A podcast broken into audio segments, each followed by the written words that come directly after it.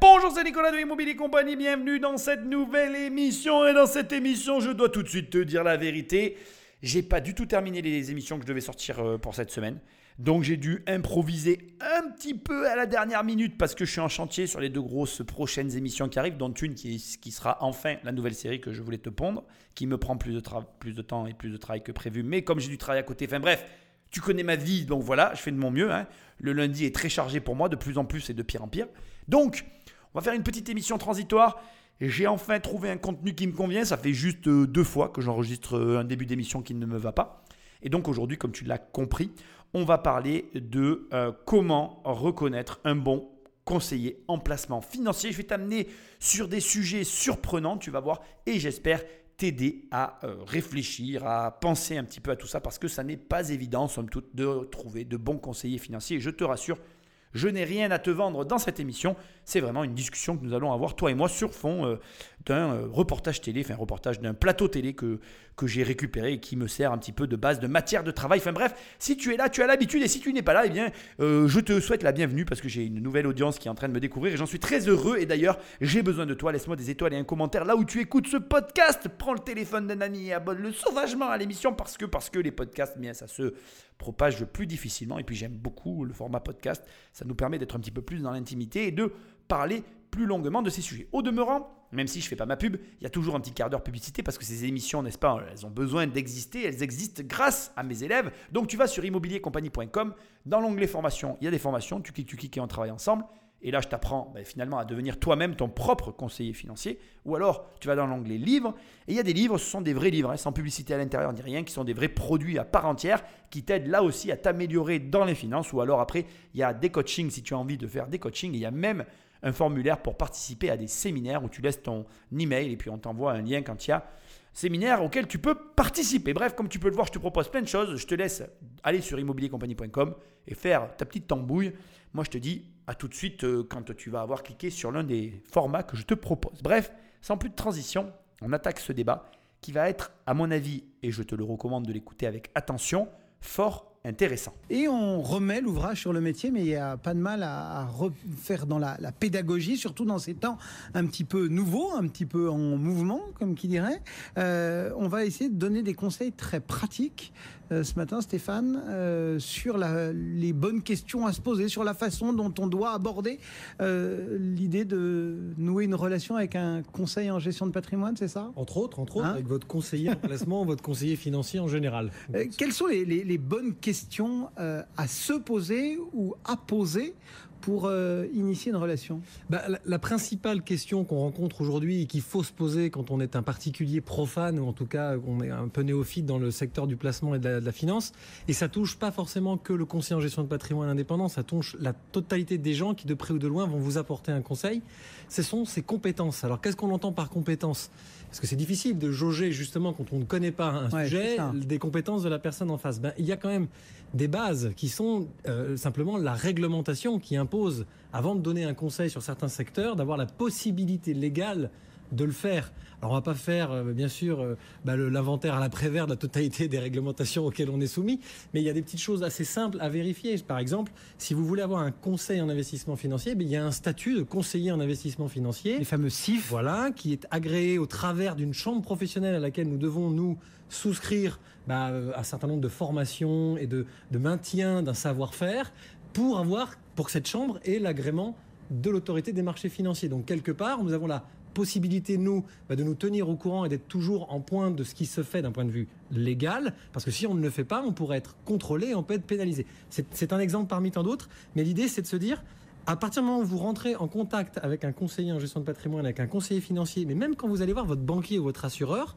vous devriez vous assurer quelque part que votre établissement bancaire ou que votre assureur a aussi ses assurances. Je vous rassure, ils l'ont tous, ils sont tous, mais c'est pas la même personne. dire, c'est moins, il y a peut-être moins de questions quand on pousse la porte d'une agence bancaire qui a pignon sur rue que lorsque l'on va voir un, un CGP. indépendant. Voilà. tout à fait. Premier échange, sujet à polémique. Attention, assis-toi, la fusée va décoller. Alors, bien évidemment que je suis forcé de dire que je suis d'accord avec lui d'une certaine manière et dans une certaine mesure. Pourquoi? Parce qu'effectivement, il a raison. Euh, il y a un cadre juridique qui s'applique et tu devrais à chaque fois vérifier que tu agis dans le cadre juridique. Alors ça m'amène forcément et fatalement sur la situation ironique de ce qui est en train de se passer. Alors déjà, moi, je suis qui dans cette histoire?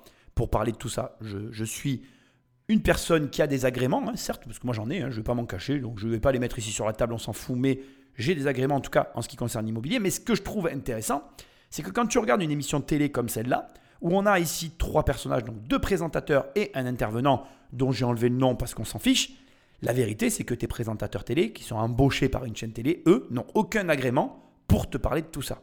Alors certes, ils ont fait venir ici un professionnel qui, lui, est là pour rappeler les choses, mais c'est assez ironique, je trouve, que la télévision, qui est en train de mettre en avant le besoin de vérification de l'agrément des gens que tu vas voir et ou écouter, eux-mêmes ne l'ont pas. Et je voulais te le dire pourquoi, parce qu'il y a différents conseillers financiers qui ont été un petit peu éludés ici, dont les gens qui font le même métier que moi, à savoir sur Internet, qui véhiculent de l'information au travers de contenus en ligne, YouTube, podcasting, euh, les réseaux sociaux, etc., etc. Et là aussi, de la même manière qu'il l'a dit, il t'incombe à toi et à toi seul, en tant que euh, client potentiel qui recherche des conseils, de t'assurer que les personnes en face de toi ont les agréments pour délivrer les conseils qu'elles te donnent. Sauf que, et c'est là que ça deviendrait trop beau si c'était aussi facile, eh bien moi je pense que le diplôme, malheureusement, n'est d'abord premièrement plus du tout gage de, je dirais, le professionnalisme des personnes que tu as en face de toi. Et deuxièmement, c'est pire que tout. Je pense que le mec qui a eu les meilleures notes dans les meilleures écoles, il vient, il te conseille. C'est pas pour ça qu'il t'amènera les meilleurs résultats. Personnellement, même si je suis le premier à toujours dire vérifier, je t'ai toujours incité à vérifier que, en définitive, les personnes que tu écoutes, elles ont l'expérience et pas forcément les diplômes susceptibles de t'apporter les résultats que tu convoites. Et donc, de quoi on parle? Soyons concrets, soyons directs. On va commencer par parler de Jim Cramer. Je ne sais pas si tu connais cette personne, Jim Cramer, qui est l'un des premiers influenceurs, présentateurs télé aux États-Unis, qui a véhiculé, donné des conseils sur la bourse, la finance, etc. C'est un mec un peu chauve avec un plateau devant lui sur lequel il appuie sur des buzzers. Enfin, tu vois, un gars qui gesticule. Je suis certain que tu l'as déjà vu. Enfin, bref, tu feras des recherches, Jim Cramer. Tu verras un peu qui c'est. Et ce qui est intéressant, pourquoi je te parle de lui? Parce qu'en fait, Jim Cramer, il a toutes les caractéristiques d'un acteur, bien plus que d'un conseiller financier. Et en plus, il était plus finalement dans la recherche de l'audience et le besoin de la construction d'une audience que dans les conseils financiers. D'ailleurs, pour la petite histoire, il y a des gens qui se sont amusés à reprendre l'ensemble de ces conseils financiers et si tu les avais suivis à la lettre, tu n'aurais pas eu des rendements de fou parce que Jim Cramer avait un intérêt à avoir bien plus, avait un bien plus grand intérêt à obtenir une audience qu'à te délivrer de bons conseils financiers. D'ailleurs, si tu y réfléchis, c'est là où ça, je trouve que c'est hyper intéressant, c'est que finalement, quand tu vas écouter des personnes, il faut que avant même que tu vérifies l'expérience et ou les diplômes que la personne va avoir, quels sont ses intérêts et comment la personne gagne sa vie. Alors par exemple, moi je pas honte de te le dire, hein, moi j'ai intérêt à avoir une audience. J'essaye de me construire une audience et crois-moi, c'est très difficile parce que j'essaye de me la construire sainement, c'est-à-dire que je ne fais pas de placement de produits, tu m'as jamais vu te vendre, euh, je ne sais pas moi, du dentifrice ou... Euh, je sais pas, des caméras, enfin, je sais pas quoi que ce soit, ce que tu as envie. Peut-être qu'un jour je le ferai. Peut-être qu'un jour j'aurai une tellement grosse audience que ça sera hyper intéressant pour moi de le faire. J'espère pas. Mais mon intérêt n'est pas dans le fait de te vendre tout ça. Après, là où tu pourrais. Alors, je prends mon exemple parce qu'il est plus simple et on peut le critiquer sans qu'on vienne m'attaquer sur la position que je vais avoir. Là où tu peux venir me titiller, c'est dire Bon, ben Nicolas, toi, tu as intérêt à ce qu'on achète tes livres. Tout à fait vrai. Tu peux peut-être venir me dire, Nicolas, on a intérêt à ce qu'on achète tes formations. Oui, c'est vrai. C'est aussi le but des émissions que je produis, bien évidemment. Mais je ne te vends pas une formule clé en main et où je ne te vends pas, j'ai envie de te dire, euh, un service plus qu'un autre. Certes, après, aujourd'hui, j'ai une agence immobilière, j'ai élargi mon panel de propositions que je peux amener, mais ma position est assez claire vis-à-vis de toi et ta position est assez claire vis-à-vis de moi. Et c'est ce que je t'incite à obtenir. Quand tu regardes Jim Cramer aux États-Unis, tu sais que lui, son objectif, c'est d'avoir une audience et qu'il va te délivrer essentiellement finalement des, je vais dire, euh, sujets, parce que c'est ça en fait, il va sélectionner ses sujets de télé par rapport à la construction de son audience. Ça veut dire quoi concrètement? Ça veut dire qu'il va favoriser par exemple les actions ou les produits financiers qui vont avoir de fortes variations parce que pour lui, ça va lui permettre d'animer ses émissions d'une certaine manière, on va dire avec plus de gestuels, avec plus d'émotions et du coup ça va favoriser la construction de son audience. C'est très important que tu sois en capacité de jugement sur les intérêts des personnes que tu écoutes. C'est comme ça que tu vas être capable de voir si les conseils que tu écoutes sont les conseils adaptés à ta situation. Si les conseils qu'on te donne te permettent d'avancer dans la finance. Malheureusement, et j'en suis très triste, le diplôme de conseiller en patrimoine, de conseiller financier, n'a pas non plus une neutralité parfaite. Pourquoi? Parce que la vérité derrière les conseillers en gestion de patrimoine, c'est que ces gens-là vont avoir des intérêts avec certains promoteurs, vont avoir des intérêts avec, certains, avec certaines assurances vie, qu'on le veuille ou non, même si ce n'est pas généralisé, même si il y a des contrats groupes, même si euh, on va dire qu'il y a un, un désir de conseil, le conseiller financier, en général étant payé par, on va dire, le client, et donc du coup le prestataire qui propose des services, avec des rétrocommissions parce que parfois il y en a, va aller chercher ses intérêts de ce côté-là. Je voudrais finir avec les banquiers, parce que tu pourrais me dire, bon, ben, le mieux, c'est quand même la banque, parce que le banquier gagne de l'argent sur finalement les comptes bancaires. Et là aussi, malheureusement, le banquier a des intérêts croisés. Ne serait-ce par exemple, je vais prendre l'exemple du promoteur que je connais bien.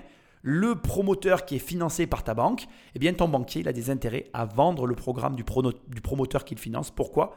Tout simplement parce que ça lui permet premièrement de liquider le programme, donc de liquider la dette au niveau du promoteur. Deuxièmement, le euh, le banquier, enfin, pardon, pas le banquier que tu vois, mais le, groupe bancaire a négocié parfois avec le promoteur des avantages et du coup tu n'en as pas connaissance et du coup bah, il a aussi un autre intérêt qui n'est pas visible de la même manière que les cabinets de conseillers en gestion de patrimoine.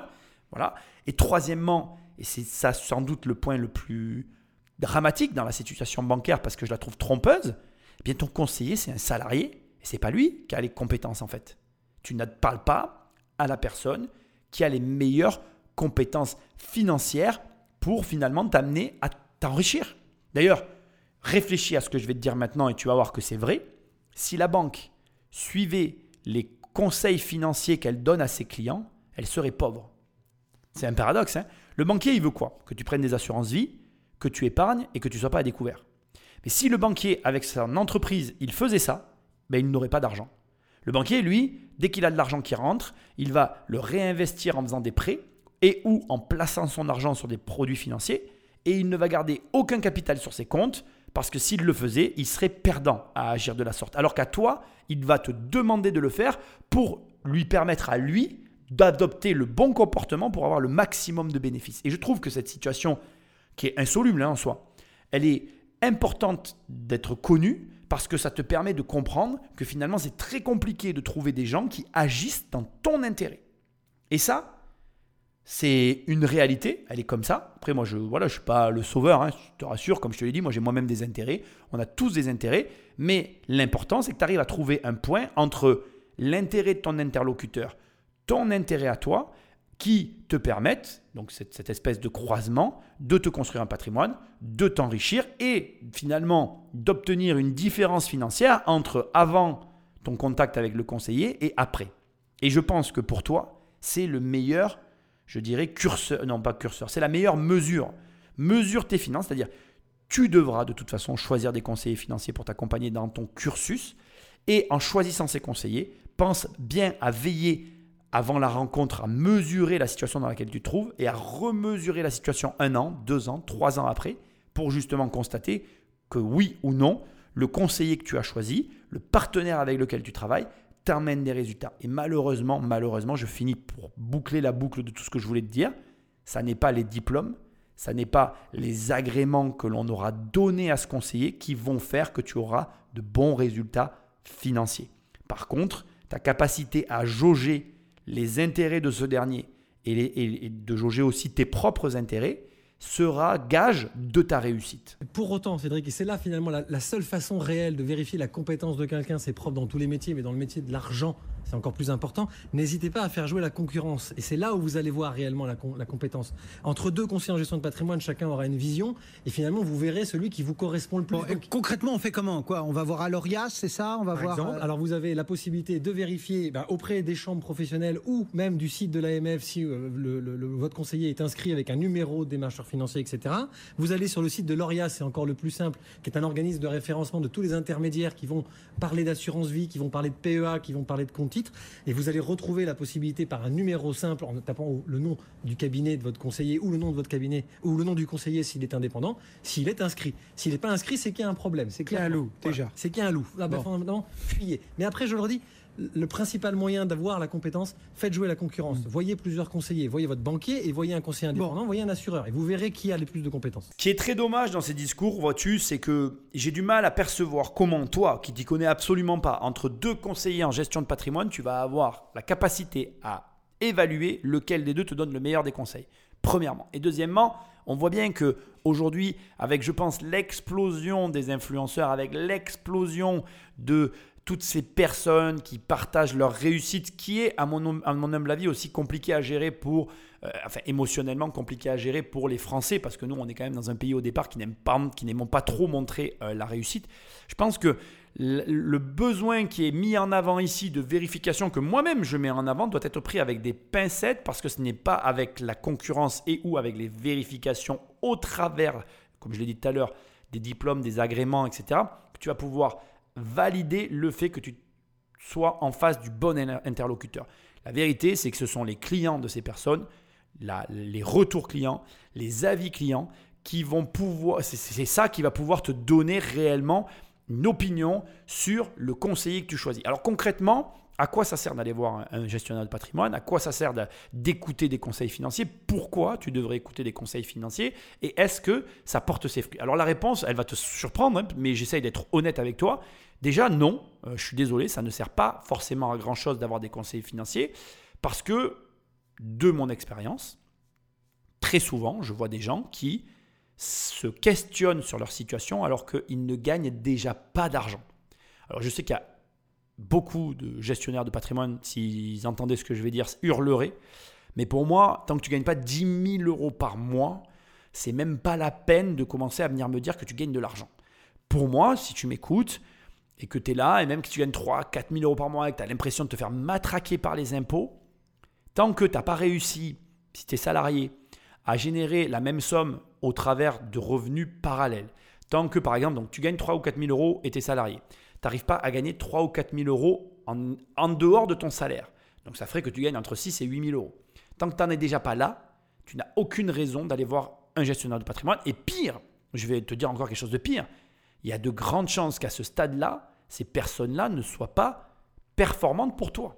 Pourquoi? Parce qu'on va te parler d'assurance vie, on va te parler de PEA, on va te parler de fonds en euros mixés avec des machins risqués, etc. Tous ces supports qui ne servent à rien. Ça ne sert à rien. Je suis désolé. Il y a plein de gens en mode oui, l'assurance vie, c'est plus passif que l'immobilier, mais c'est n'importe quoi en fait. Parce que pour que tu aies une assurance vie qui te rapporte de l'argent, il faut que tu aies déjà de l'argent. Tu vas pas pouvoir faire de levier. Tu vas pas pouvoir aller chercher de l'argent que tu n'as pas. Tu vas pas apprendre une compétence comme lever des fonds. Et quand tu commences, de quoi tu as le plus besoin en fait? Tu as le besoin de te créer du revenu. Et quand ton revenu, même si tu es au taquet, en, mode je gagne 5 ou 7 000 euros sur l'échelle des salaires, alors certes, si tu es ingénieur, tu peux avoir des plus gros salaires, mais je suis désolé de le dire, la majorité des salaires français dits normaux sont déjà assez élevés quand tu viens taper entre 3 et 6 000 euros. Si tu es salarié, que tu gagnes entre 2 500 et 6 000 euros par mois, je suis désolé de te le dire, tu es dans le haut du panier. Et malgré que tu sois dans le haut du panier, tu ne gagnes pas d'argent parce que tu dois apprendre maintenant à générer de l'argent en parallèle de ton revenu. Et avant même de penser à des PEA, de penser à la fiscalité, de penser aux gestionnaires de patrimoine, aux fiscalistes, au montage financier, il faut penser à augmenter ses revenus. Et la problématique ici, c'est que toutes les personnes qui ont ce genre de niveau de salaire se rendent très bien compte que la Lamborghini avec l'énorme maison au bord de la mer, c'est pas là que ça se joue en fait. La vérité, elle n'est pas belle. C'est qu'on essaye de te faire croire dans ce pays qu'à 3000 euros on est riche, mais à 3000 euros on n'est pas du tout riche. Alors bien sûr, J'ai bien conscience qu'avoir une Lamborghini, une maison au bord de la mer, c'est être très très riche. Et je te rassure, des fois j'ai des propos assez violents parce que ça m'énerve quand on essaye de me dire oui, tu es riche avec 4 000 ou 5 000 euros par mois, ça m'énerve parce que tu as un confort de vie. Je ne le nie pas. Tu es au-dessus d'une moyenne nationale française, qui est une moyenne ridiculement basse au niveau mondial. Mais passons, on va, on va entendre que tu es au-dessus du niveau du salaire médian du pays dans lequel tu vis. Ok, c'est cool. Mais c'est pas une réussite en soi, quoi. C'est pas une finalité. C'est pas, ça y est, c'est hop, hop, hop, l'île déserte, c'est fini, tu vas t'arrêter de travailler, pomper l'op jusqu'à la fin de ta vie, quoi.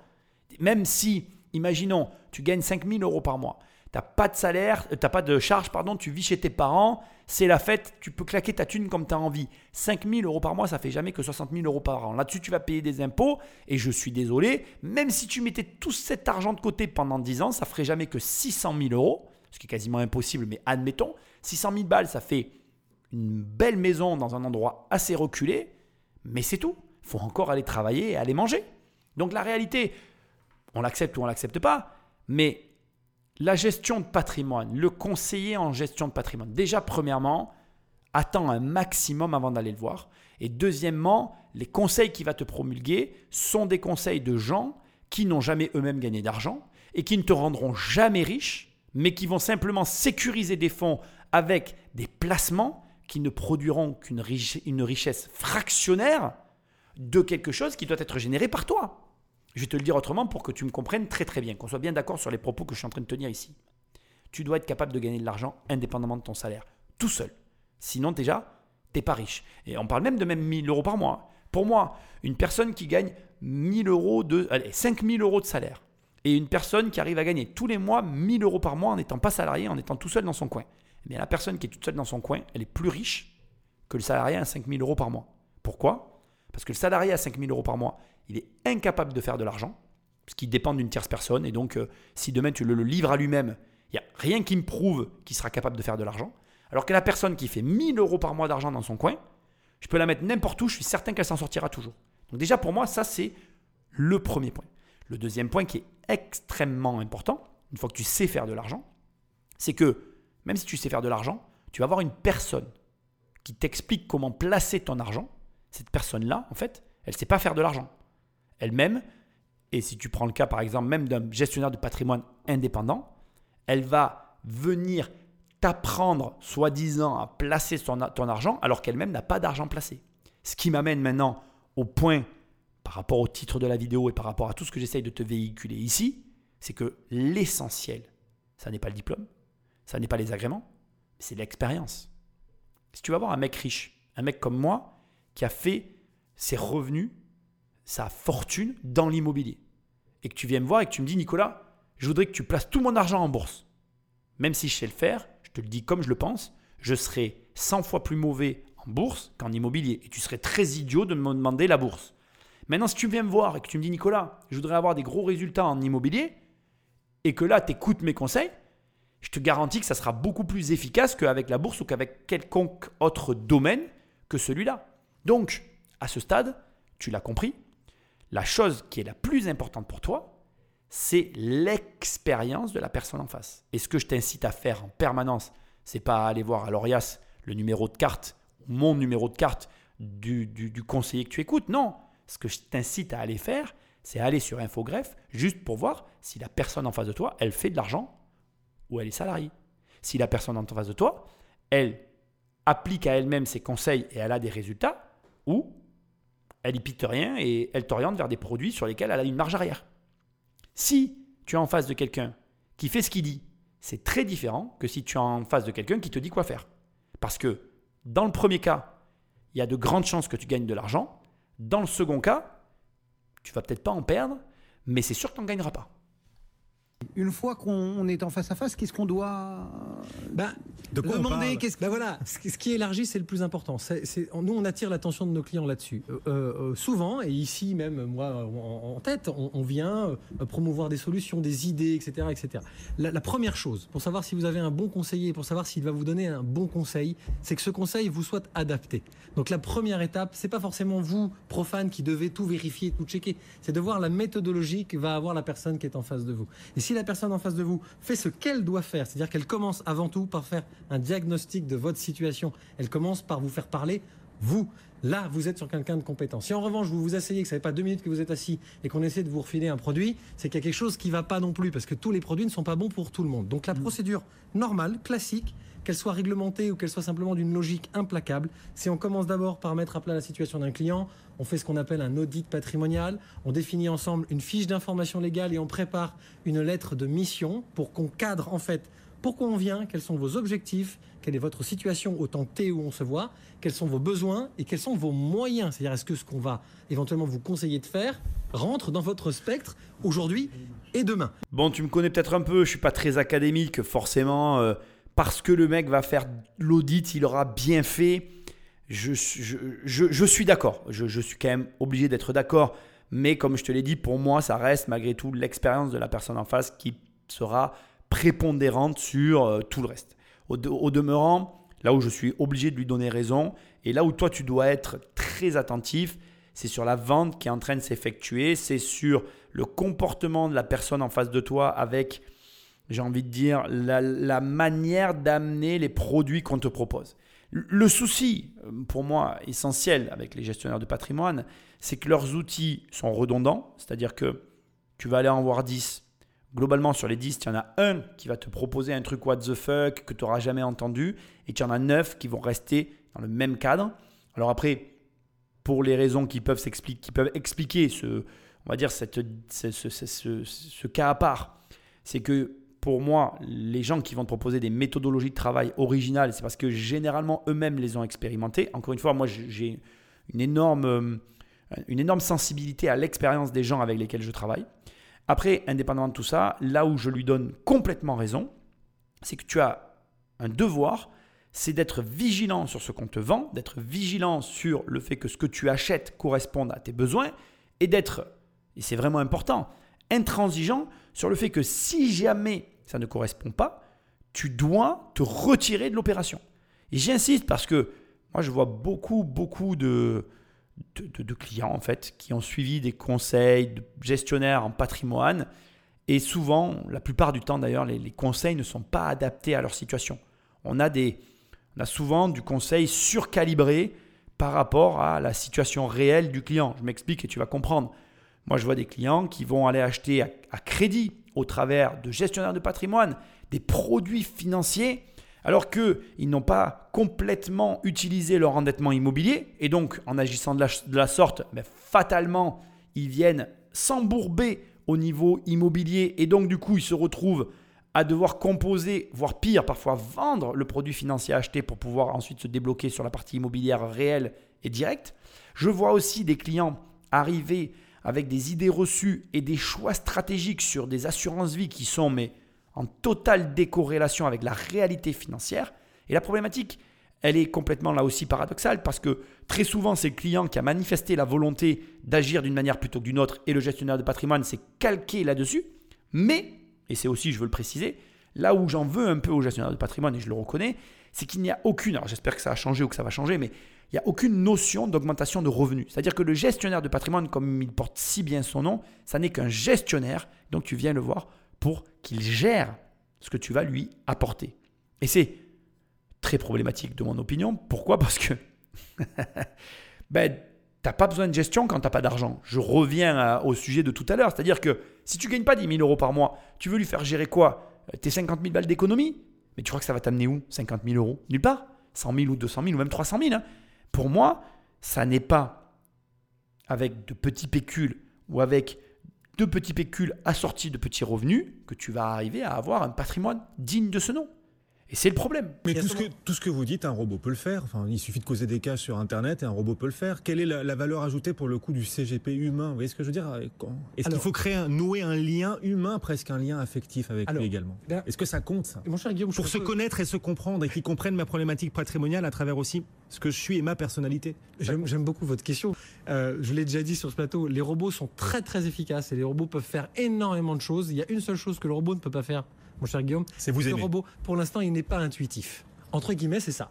Vous, vous rigolez, mais c'est un peu ça. Parce que s'il était intuitif, bah, ça veut dire que forcément il se débarrasserait de nous parce que forcément on ne rentrerait pas dans les cases. Donc ça veut dire quoi? C'est-à-dire que le robot peut faire énormément de choses et peut vous aider à faire pas mal d'étapes dont je suis en train de parler. En revanche, sur l'audit patrimonial et sur la, la- la bonne sensation de la situation du client, pour l'instant les robots ne sont pas capables tout simplement de vous regarder et de voir quand il vous dit quelque chose que vous êtes en train de froncer les sourcils parce que vous ne comprenez pas ce qu'on vous dit. Donc le robot, il manquera de cette pédagogie parce qu'en fait il n'y aura pas ce contact à un moment donné et cette intuition qu'il y a quelque chose qui n'est pas en train de passer. Vous m'avez vu Ça froncer c'est les une vraie sourcils. Vous compétence. m'avez vu froncer les sourcils là. Vous ne faites que ça. Bon, il arrive un moment où, où je peux pas que taper sur les gestionnaires de patrimoine parce que je les aime bien quand même, hein, je te rassure. hein. Euh, je sais pas si tu as vu sur la chaîne d'ailleurs, je te, conseille de voir la vidéo. J'ai fait une interview d'une gestionnaire de patrimoine, un petit peu atypique d'ailleurs. J'avais beaucoup aimé son format à elle, qui était très singulier. J'en parlerai peut-être un peu plus tard dans l'émission. Simplement, là, pour moi, la limite commence à se faire sentir. Et paradoxalement, avec l'avènement de l'intelligence artificielle, est-ce qu'il a vraiment raison de dire que le robot n'est pas en mesure de nous répondre? Indépendamment de tout ça, euh, c'est un grand malheur parce que je pense que c'est vrai que d'une certaine façon, le présentateur a raison. Il est possible que les robots nous remplacent, moi y compris. Euh, mais d'un autre côté, j'ai envie de croire ce que dit ce gestionnaire, je crois qu'il est gestionnaire de, patrimoine d'ailleurs, ce que, croit, ce que croit ce gestionnaire de patrimoine, à savoir que l'humain, avec sa partie émotionnelle, restera nécessaire à l'équation de la gestion de patrimoine. Indépendamment de tout ça, je pense qu'il y a de très bons gestionnaires de patrimoine. Je veux quand même le dire, hein, parce que je veux pas que tu crois que c'est une, émission à charge. Je, peux avoir l'air de les attaquer, mais il y a d'excellents gestionnaires de patrimoine. Ceux-là sont très durs à, à rencontrer. D'abord, pour moi, l'un des curseurs qui fait que un gestionnaire de patrimoine est un bon gestionnaire de patrimoine, c'est effectivement la capacité qu'il va avoir à te recevoir. Autrement dit, euh, si le gestionnaire de patrimoine ne peut pas te recevoir, ou s'il te dit écoute, je suis plein et j'ai pas de place pour toi, donc euh, je pourrais peut-être te recevoir si j'ai un client qui, qui arrête de travailler avec moi ou s'il se désiste. Bon ben là, euh, effectivement, on parle de quelqu'un qui est bon, mais déjà, de la manière dont je suis en train de te parler, tu comprends que je fais allusion aux indépendants. Très souvent pour moi, ce sont des indépendants. Et très souvent pour moi, ce sont des, des gestionnaires de patrimoine qui fonctionnent à l'honoraire, euh, je dirais, alors je vais pas parler comme ça, mais pour qu'on se comprenne, euh, à la base ou au forfait, enfin donc comment je vais dire, Oh, putain j'ai du mal, hein, sur le système des avocats. Tu sais que les très bons avocats, tu les payes avant de les rencontrer. Là, je te parle vraiment des très très bons. hein. Euh, ils n'ont pas de temps à perdre, puisque leur temps, c'est forcément de l'argent à eux. C'est une des rares fois où je veux bien reconnaître que le métier oblige et contraint le professionnel à agir de la sorte. Bien de la même manière, dans la gestion de patrimoine, tu vas avoir des personnes où leur temps, c'est vraiment de l'argent, et où, du coup, ben, pour que tu les rencontres, il faut payer. Et là, je te le dis, ça vaut le coup de payer. Maintenant, c'est le fond du problème. 95% du temps, toi qui m'écoutes, tu ne seras pas d'accord de payer le prix, on parle de montants très élevés, hein, euh, le prix pour rencontrer ces personnes-là. Et c'est tout le paradoxe en fait. C'est-à-dire que donc, le gestionnaire de patrimoine excellentissime, qui vaut la peine d'être rencontré avec lequel tu devrais avoir un échange. Si je te donne ses honoraires et ses conditions d'accès, tu refuseras et la, la, la, le, la rencontre, le rendez-vous avortera dans l'œuf avant même d'avoir lieu. Et à l'inverse, le gestionnaire de patrimoine auquel tu as accès, pas tous, attention, parce voilà, il y en a qui sont dans les banques, euh, il y en a qui sont euh, dans des organisations privées et qui agissent euh, pour justement des, des, des, des clients auxquels ils sont recommandés. Enfin bref, il y en a certains auxquels on peut avoir accès dans des conditions assez exceptionnelles, mais bon voilà, ceux-là, tu as parfois des chances de les rencontrer, mais il y en a très peu parce que la grande majorité de ceux qui sont relativement accessibles, en règle générale, ce ne sont pas malheureusement les meilleurs. Mais c'est pas, voilà, je veux pas que tu crois que je dénigre la profession. J'essaye juste de te montrer l'image que j'en ai.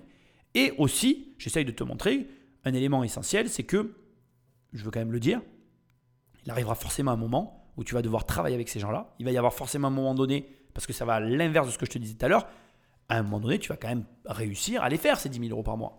Et à ce moment-là, il va quand même falloir que tu rencontres ces gestionnaires de patrimoine et que tu acceptes de commencer à faire de nouvelles choses que tu ne faisais pas avant. D'abord pour te diversifier, mais surtout, et c'est là que ça devient intéressant, pour te donner accès maintenant à des produits financiers qui, eux, sont réservés à ces personnes-là et qui, eux, vont t'ouvrir la porte eh bien, de nouvelles, euh, je dirais, sources de revenus financières qui ne sont pas à négliger et qui vont pouvoir t'apporter bah, des avantages au quotidien et de la sécurité et tout ce qui va avec. Donc c'est là où je suis d'accord avec lui.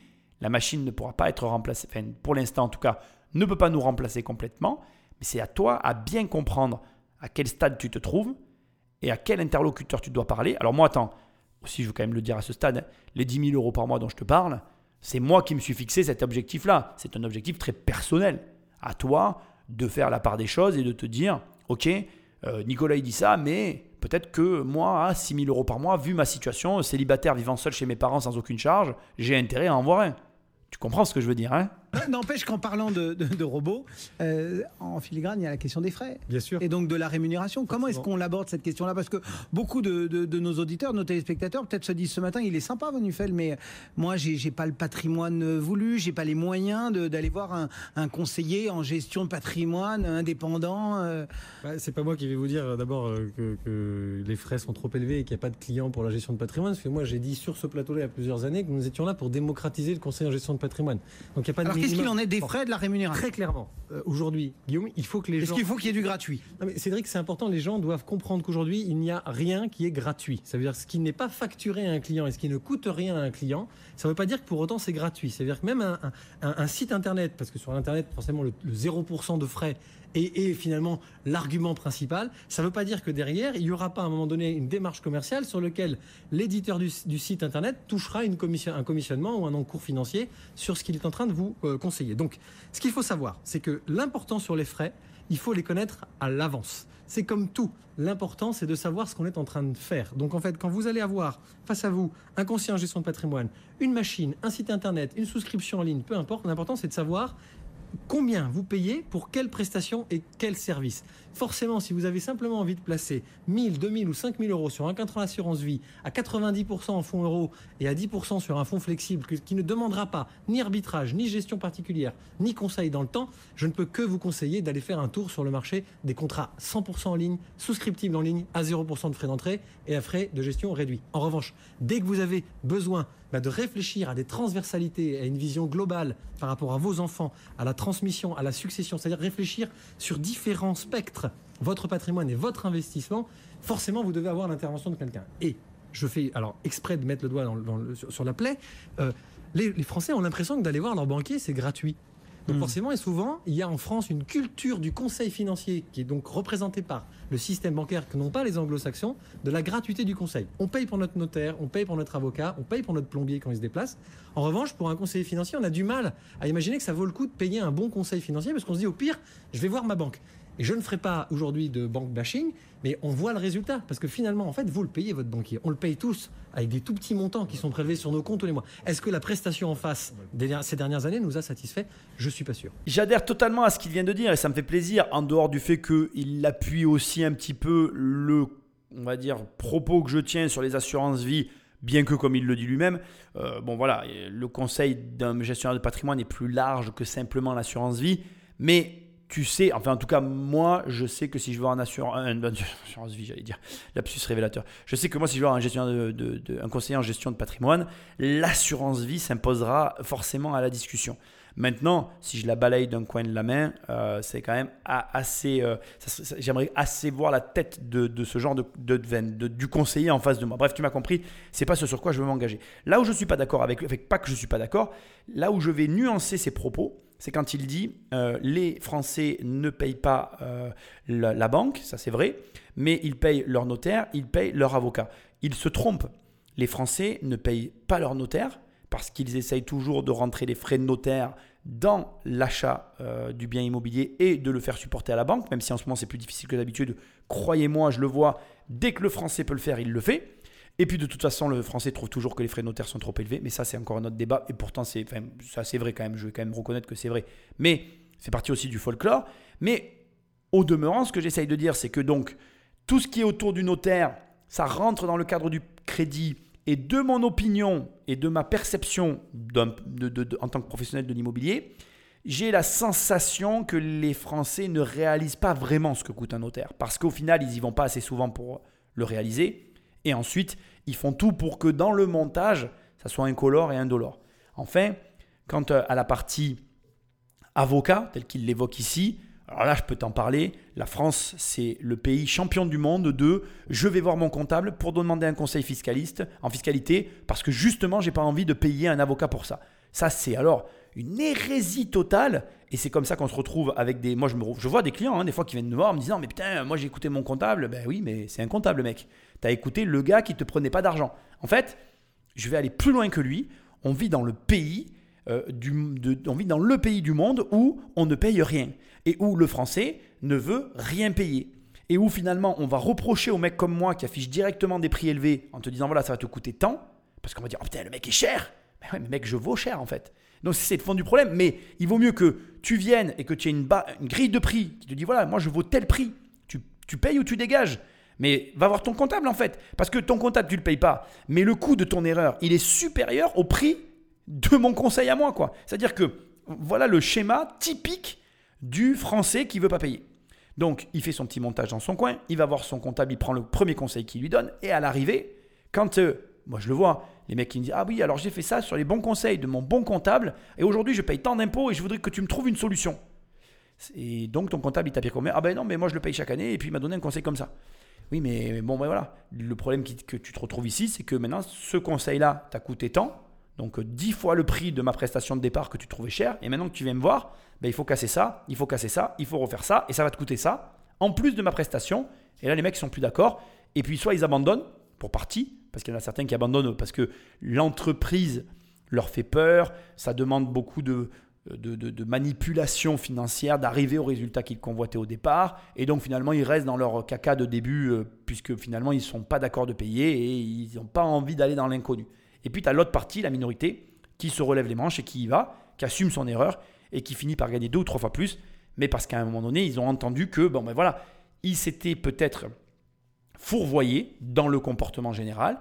Ils acceptent de, on va dire, recalibrer la situation en faisant après en, fonction des conseils, hein, et ils avancent dans le raisonnement. Mais moi, ce que j'essaie ici de te mettre en avant, c'est que des fois, de ne pas vouloir payer le conseil, l'erreur finale que tu vas payer, elle coûte dix fois plus cher que le conseil que tu as refusé de payer au début.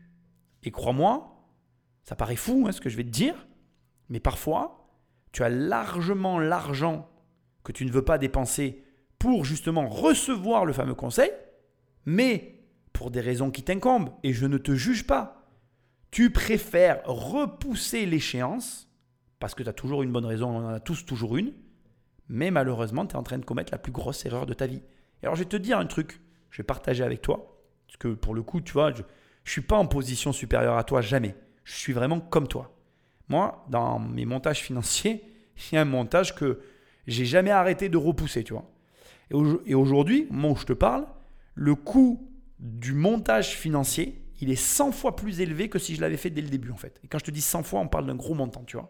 Et maintenant, du coup, en fait, je me suis retrouvé dans une situation à un moment donné où, ben en fait, j'avais pas le choix. Pourquoi? Parce que plus je continuais dans ma connerie, plus ma connerie me coûtait cher, mais moins je passais le pas, et plus je m'éloignais, enfin plus j'augmentais le coût d'entrée en fait. Je sais pas si tu comprends ce que je veux dire. En gros, je suis passé de, je ne vais pas te donner les, vrais chiffres, mais je vais te donner des notions.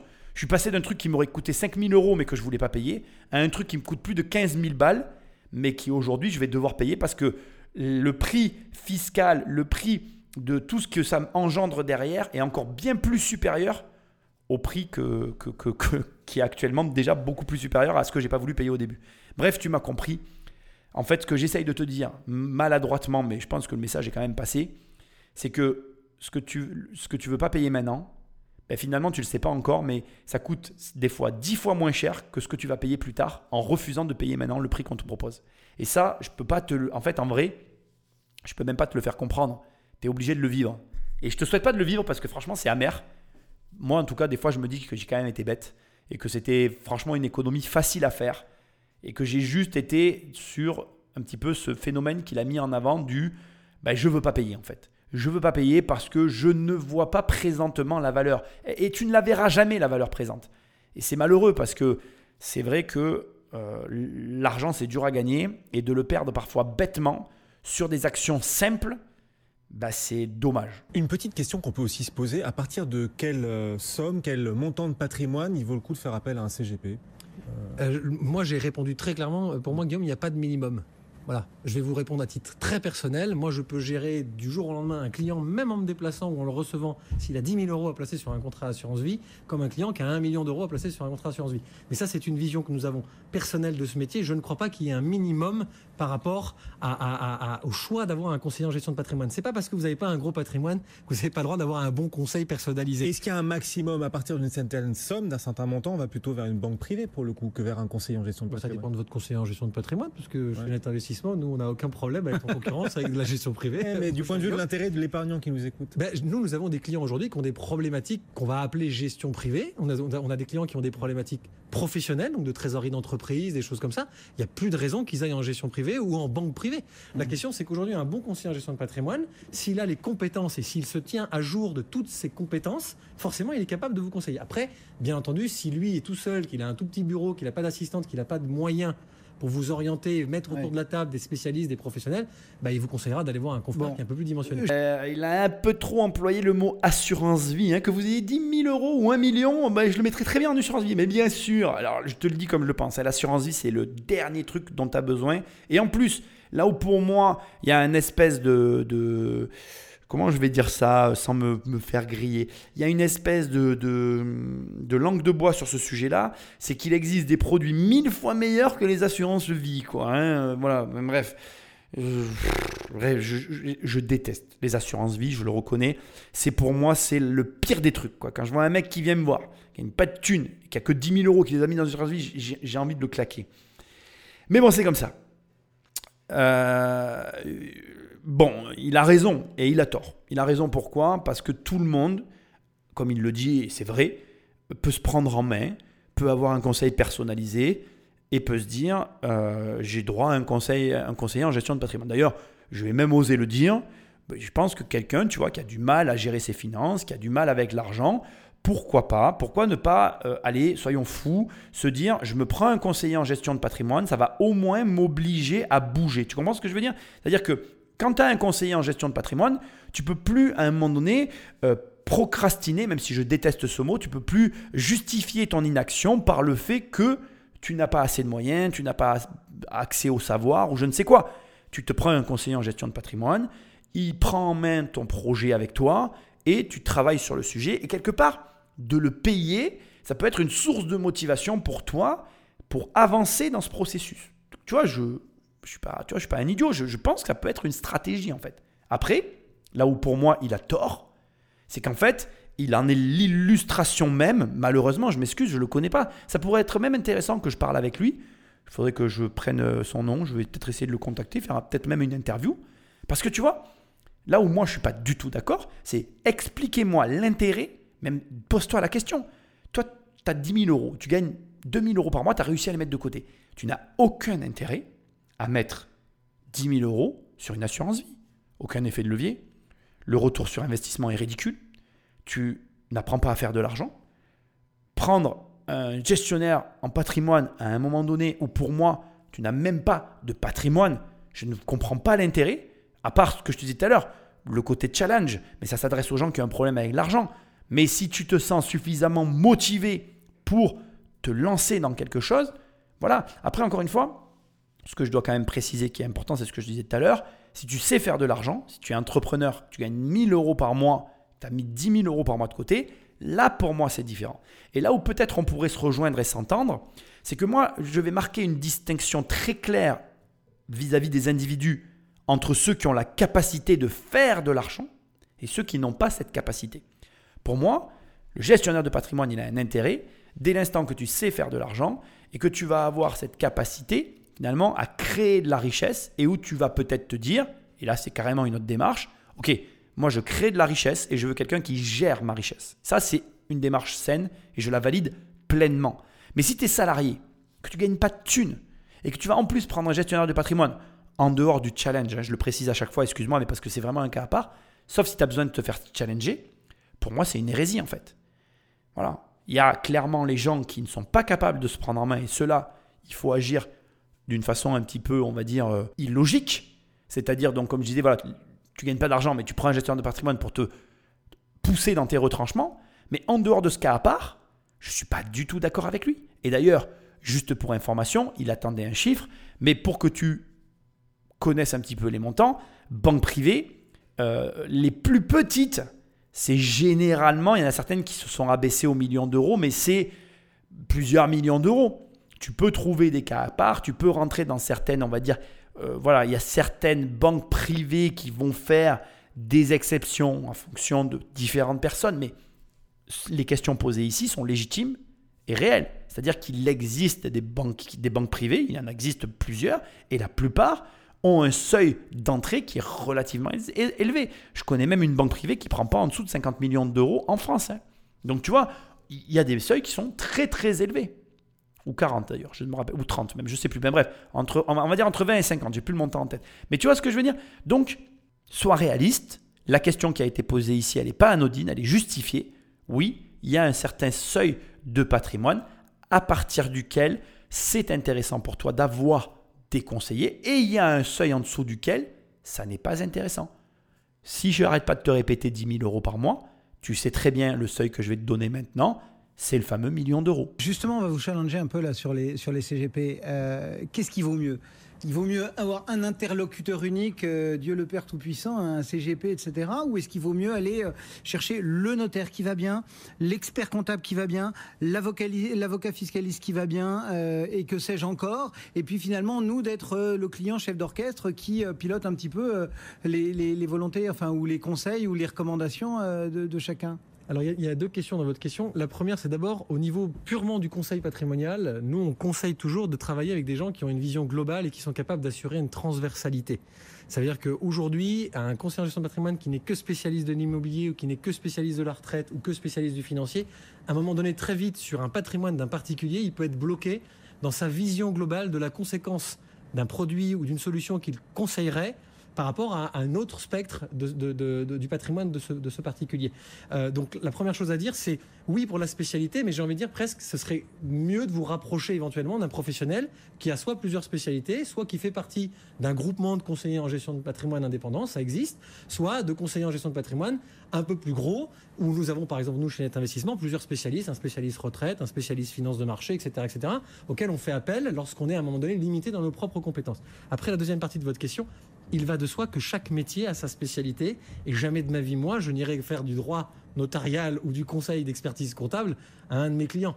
Là, le, rôle du conseiller en gestion de patrimoine, et nous, on prêche un peu pour ça à l'anglo-saxonne, c'est que nous devenions en fait le consultant référent. Et ça m'arrive souvent, moi, de me retrouver. Donc finalement, que le CGP soit le chef d'orchestre au ben, service du client le généraliste, pour aller chercher. Le, médecin généraliste qui fait le diagnostic et qui dit en gros, vous avez mal là et vous avez tel besoin de, prescription. Est-ce qu'à un moment donné, s'il faut mettre autour de la table un dermato, un chirurgien des yeux et, euh, euh, et euh, je sais pas moi, un gynécologue, parce qu'il faut que tout le monde soit là pour être sûr qu'il n'y ait pas de conséquences entre telle prise de médicaments et telle prise de si le CGP est au milieu, c'est mieux. Et c'est en ça, aujourd'hui, qu'on retrouve la, potentialité d'avoir des, des, rémunérations pour ça. Alors, ce qu'ils disent, c'est cohérent. De toute façon, toute personne qui à une réflexion a une forme de cohérence et on peut tous y adhérer. Et je ne m'y oppose pas d'ailleurs. C'est audible, c'est son métier et peut-être qu'il a raison. Simplement, je te le redis, c'est tellement important pour moi. L'important, c'est la spécialisation au départ. Tu dois commencer par dans tout ce que tu fais d'ailleurs, gagner de l'argent dans un domaine.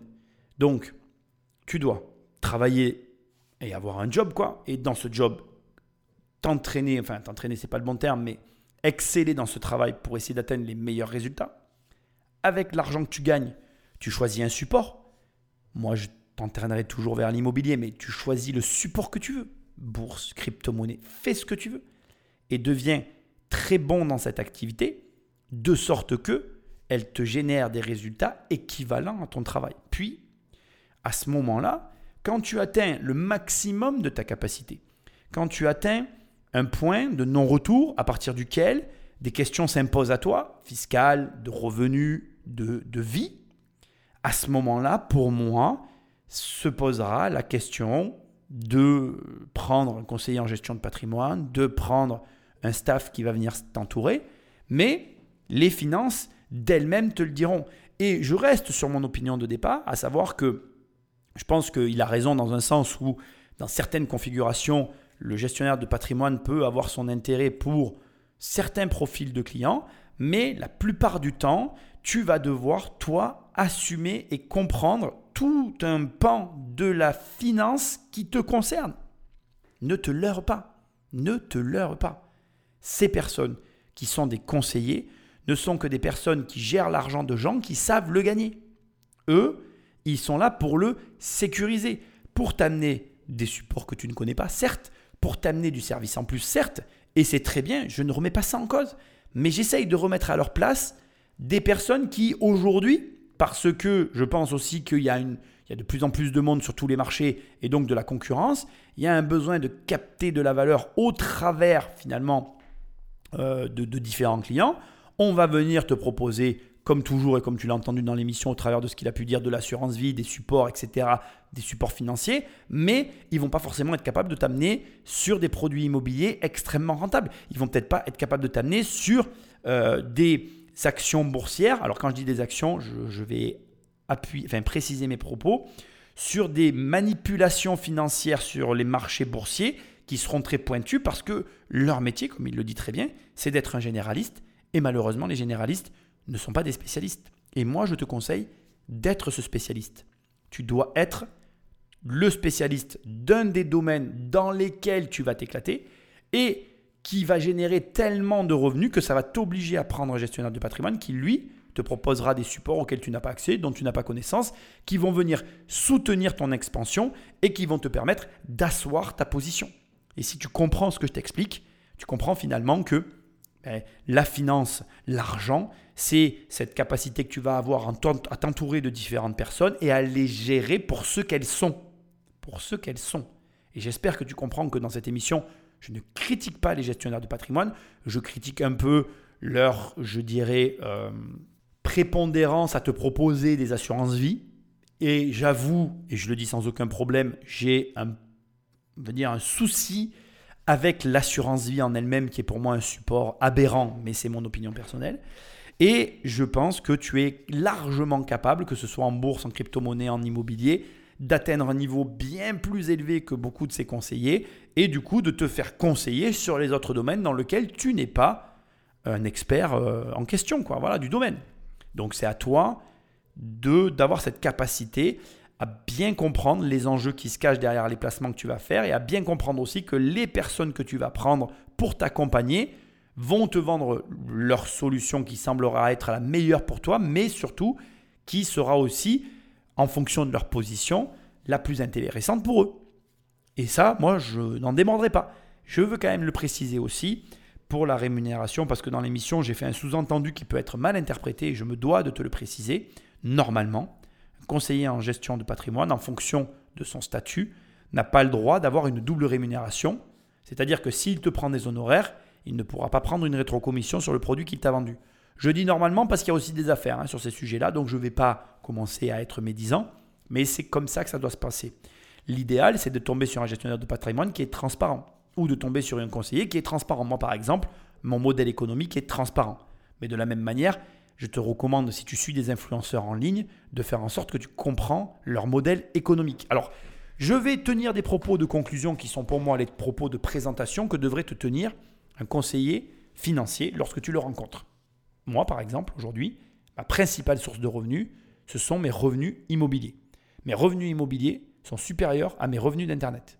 Mes revenus immobiliers sont supérieurs à mes revenus de mes entreprises. Mes revenus immobiliers sont supérieurs à l'ensemble de toutes les activités que je peux mener au quotidien. Ça, c'est un, un, élément essentiel pour moi. Pourquoi? Parce que déjà, tu sais que j'ai placé mon argent dans l'immobilier, j'en retire des loyers, mais que ces loyers, le volume des loyers que j'encaisse, est supérieur à ce que j'encaisse à côté. Et c'est important à mes yeux parce que ça veut dire que en matière locative, en matière immobilière, je pense être le propre client de mes propres services. Ça, c'est le premier point. Deuxième point, je crée du contenu en ligne et le modèle de ce contenu qui est produit en ligne est que tu consommes soit de la formation, soit des livres et depuis récemment du coaching. Et je trouve que d'avoir cette honnêteté intellectuelle, qui n'est pas de dire, ou en tout cas de te cacher quoi que ce soit, ça te permet à toi de te positionner. Après que tu sois d'accord ou pas avec ça, c'est un autre débat. Mais c'est comme ça que j'ai construit ce modèle. Il y a un point hyper important, c'est que je ne monétise pas mon audience. Donc c'est-à-dire qu'aujourd'hui, je ne tire pas de revenu du volume de l'audience que j'engrange, je tire un revenu des personnes qui consomment mes produits. Et c'est vraiment important que tu le comprennes, parce que là encore, ça veut dire que je ne cherche pas forcément la construction d'une audience, bien que ces derniers temps, mon audience s'est grossie et je ne m'en cache pas, parce que j'ai produit de nouveaux contenus qui marchent et donc du coup j'ai une plus grosse audience, et que je ne m'en cache pas aussi, j'ai des propositions de placement de produits, mais tu ne m'as jamais vu vendre ni du dentifrice, ni du gel pour cheveux. pour l'instant, je ne le fais pas et j'envisage pas de le faire. Donc, tu sais à peu près sur quel pied danser. Ensuite, et je veux quand même finir là-dessus, j'ai ajouté à mes services un service associé qui est l'agence immobilière, mais je vais te dire pourquoi j'ai fait ça. D'abord parce que je suis le propre client de ce service, je ne vais pas m'en cacher, tous mes lots sont en gestion dans mon agence. Les quelques lots qui ne sont pas en gestion dans mon agence n'y sont pas parce que ben, on s'en occupe et qu'on a un lien très particulier. Par exemple, je ne vais pas mettre mes propres bureaux que j'occupe en gestion dans mon agence. Je trouve que c'est un peu tiré par les cheveux et en toute transparence, ça, ça, ne serait pas le bienvenu de mon point de vue. Voilà, on va dire que sur les cas à part, je reste quand même cohérent dans mes comportements. Mais ce que j'essaye de te dire maintenant, c'est que pour moi, quand tu vas rencontrer quelqu'un qui veut te prodiguer des conseils, tu dois pouvoir avoir ce genre de discussion avec lui. Donc, quand tu vas rencontrer un gestionnaire de patrimoine, tu lui dis Ok, vous me proposez ce produit, vous l'avez vous-même pris? Et là, il va te répondre Oui, non. S'il te répond oui, comme moi, je viens de te faire un petit peu mon curriculum vitae, la prochaine question, c'est OK, comment je peux vérifier que vous avez cette assurance vie Est-ce que vous pouvez me produire relevé euh, de l'assurance vie que vous venez de dire Dans mon cas, je, te, je prétends, parce que tu pourrais le prendre sous cet angle-là, tu pourrais dire OK, Nicolas, tu me dis que tu as de l'immobilier, mais comment je vérifie? Ben, Tu vas sur Infogreffe en fait. Tu vas taper mon nom et tu vas voir mes sociétés qui vont apparaître. Tu vas avoir des sociétés immobilières avec des capitaux, euh, avec des capitaux sociaux et avec donc du coup de l'activité. Et à partir de là, euh, l'affaire elle est réglée. Après, tu vas me dire oui, mais je vois pas ce qu'il y a à l'intérieur. Ok, mais en attendant, il n'y aurait pas des sociétés s'il n'y avait pas d'activité. Je suis pas fou quand même. Je vais pas payer des sociétés en activité sans rien à l'intérieur. Je serais idiot. Et après, il y a un, un point à partir duquel tu ne pourras plus aller pour diverses raisons, qui se comprend, qui s'entend. Mais il y a un point jusqu'auquel tu dois pouvoir aller pour au moins vérifier l'expérience. J'espère que tu auras compris ma démarche dans cette émission. Globalement, je devrais quand même dire que je suis assez d'accord avec pas mal des propos qui ont été tenus par la personne qui avait été invitée. Mais j'espère surtout que tu as bien entendu et bien compris que je t'incite à valider l'expérience de l'interlocuteur que tu as en face de toi, l'expérience de la personne qui veut te proposer des conseils. Pourquoi? Pour la simple et unique raison que tu sois certain que les conseils qu'il te donne, eh bien, ils aient une quelconque valeur. Et je vais terminer là-dessus, parce qu'il faut que ça se termine et il faut que je te le dise. C'est pas que la théorie, euh, elle ne soit pas utile. Je pense que comme dans tout, c'est important d'avoir fait des cours. Et moi-même, quand j'ai passé mon diplôme, des années plus tard en immobilier, j'ai appris des choses que je n'avais jamais vues dans la pratique.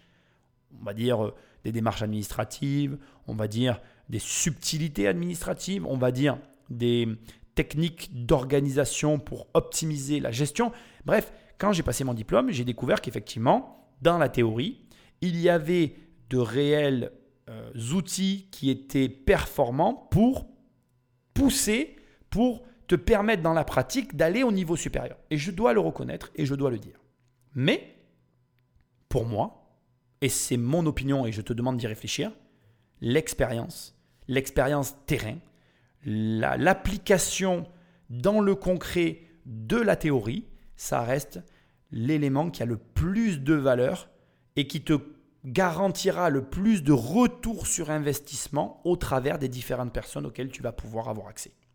Et c'est ce que tu dois regarder en priorité, bien au-delà des diplômes, bien au-delà de tout ce que la personne peut vouloir te mettre en avant, des cartes et des assurances, etc. Parce que pour moi, une personne qui applique à lui-même ses propres conseils, qui obtient des résultats et qui a dans le concret fait des erreurs, eu des problèmes, géré des soucis au quotidien, celui-là même, il t'apportera quelque chose en plus que le théoricien qui lit des livres tous les soirs ne pourra jamais t'apporter. Indépendamment de tout ça, je vais finir en te donnant quand même mon opinion. Je pense qu'un gestionnaire de patrimoine, c'est utile. Je pense que malgré tout, comme je te l'ai dit dans l'émission, il faut quand même un certain niveau de patrimoine et que tu as tout intérêt à d'abord commencer par te concentrer sur comment faire de l'argent, sur comment faire de l'argent en grande quantité, sur comment placer une partie de l'argent sur un support dans lequel tu maîtriseras les tenants et aboutissants pour justement avoir, on va dire, une sécurité, un parachute, appelle ça comme tu as envie, bref, une solution de repli au cas où le, gestionnaire que tu vas choisir, le gestionnaire avec lequel tu vas travailler, viendrait à faire des conneries ou viendrait à te proposer un support mal adapté. Parce que tu n'es pas à l'abri de l'erreur non plus. Et donc ton travail, ça reste avant tout de te protéger. Et c'est ce que j'essaye de te transmettre au travers de cette émission. Donc voilà, petite émission en attendant les grosses émissions qui arrivent dans les semaines, euh, la semaine prochaine et la semaine d'après. Like, partage, Laisse-moi un commentaire là où tu écoutes ce podcast parce que tu sais que c'est ce qui m'aide le plus et j'en ai vraiment besoin. Et moi, je te dis à très bientôt dans une prochaine émission. Salut